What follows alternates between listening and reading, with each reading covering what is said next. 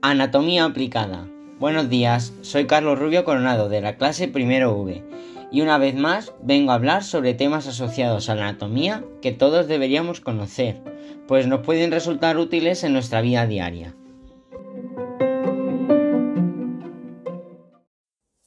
Casi todas las personas en algún momento de nuestra vida vamos a rompernos un hueso y sobre todo a medida que crecemos, pues cada 5 segundos se produce una fractura de hueso, siendo un problema de salud pública a nivel mundial.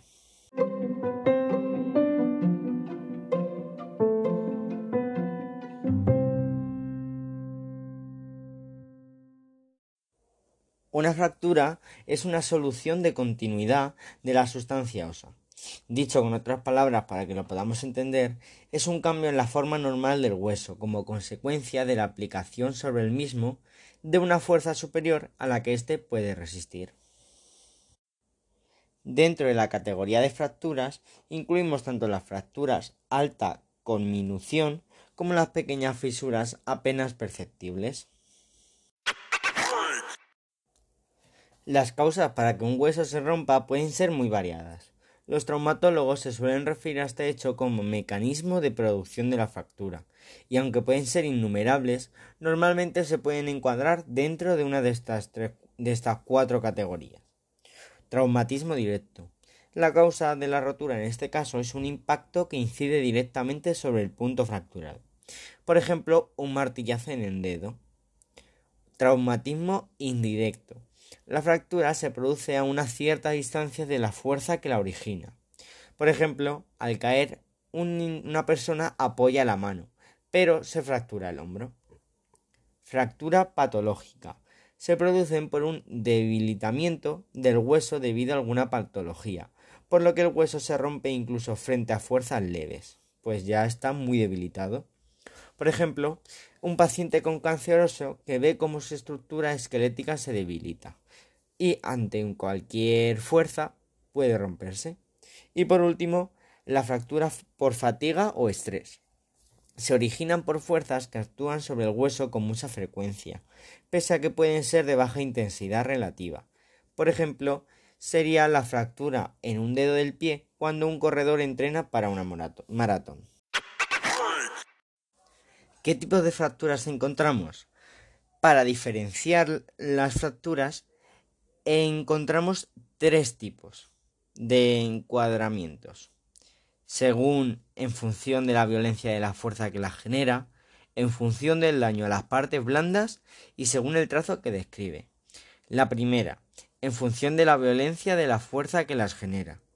Encontramos fracturas de alta energía. Se producen ante la aplicación de una fuerza intensa y generalmente momentánea suelen provocar una gran fragmentación en el hueso y pueden tener afectación grave en las partes blandas que lo recubren. Un ejemplo de esto es un accidente de tráfico. Y, por el contrario, fracturas de baja energía. Se producen ante caídas casuales o gestos inadecuados o repetitivos. Normalmente acontecen en personas de edad avanzada o también con mala calidad ósea. Es el caso de una fractura de, cadera por osteoporosis. Tipos de fractura en función del daño a las partes blandas.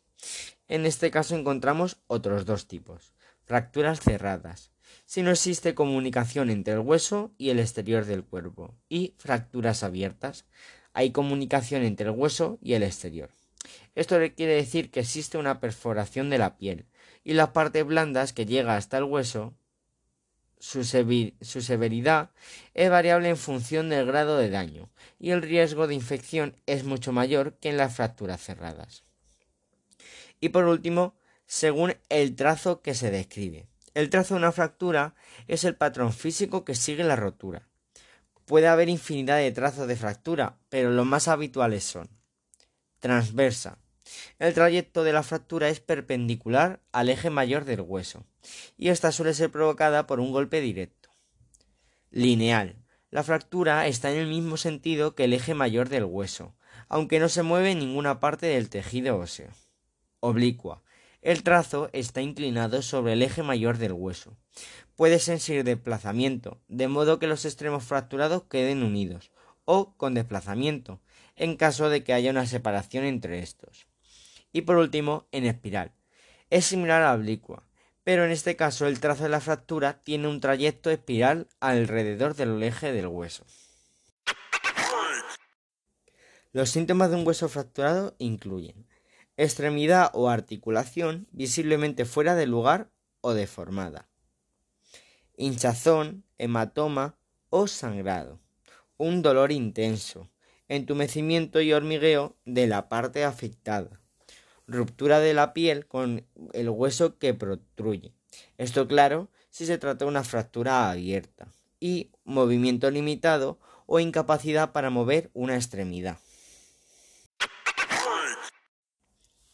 ante la inmensidad de, tipos de fracturas óseas que encontramos y como cada una de ellas posee diferentes tratamientos, en este podcast nos adentraremos en conocer cómo actuar ante una emergencia, es decir, los primeros auxilios que se deben llevar a cabo en el caso de encontrar a alguien con una fractura ósea. Eh, lo primero de todo, en mi opinión, siempre es llamar al el número de emergencia local, en este caso en España el 112. Los, los pasos que debemos seguir es mantener a la persona inmóvil. No la, no la debemos mover a menos que haya un peligro inmediato, especialmente si se sospecha de una fractura del cráneo, la columna vertebral, las costillas, la pelvis o la parte superior de la pierna. Atender primero a las heridas sangrantes, es decir, debemos intentar detener el sangrado, presionando firmemente en el sitio con un apósito limpio. En el caso de que el hueso sobresalga, debemos aplicar presión alrededor de los bordes de la herida. Si se controla el sangrado con la presión, cubrir la herida con un apósito limpio. En caso de fractura de extremidades, muñeca, tobillo, pie, mano, dedos, buscar apoyo y comodidad, como una almohada debajo de la pierna o antebrazo. Sin embargo, no debemos, no debemos causar más dolor o, un o hacer movimientos innecesarios del hueso roto. Aplicar una férula para apoyar la extremidad. Las férulas no tienen por qué ser fabricadas profesionalmente. En artículos como tablas de madera y revistas dobladas pueden funcionar para algunas fracturas. Debe inmovilizar la extremidad por encima y por debajo de la fractura. También podemos usar un cabestrillo para soportar la fractura de brazo o clavícula. Después de esto debemos levantar el área fracturada si es posible y aplicar una compresa fría para reducir así el hinchazón y el dolor. Eh, no debemos dejar que la persona ni coma ni beba hasta que lo vea un médico, en caso de que necesite cirugía.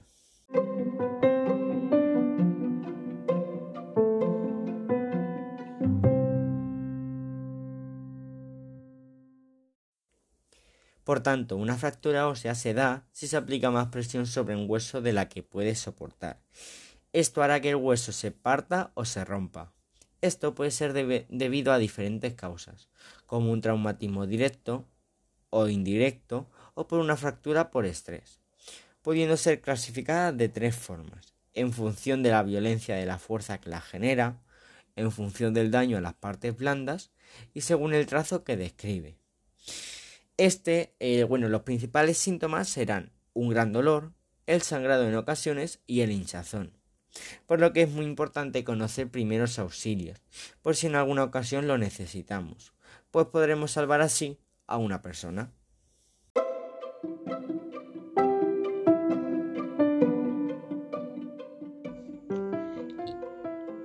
Y otro día más hemos terminado. Espero que os haya resultado útil conocer un poco más acerca de este tema. Y os espero a todos los próximos días en mi canal Anatomía Aplicada, para conocer más sobre estos temas relacionados con la anatomía y nuestra vida diaria. Muchas gracias.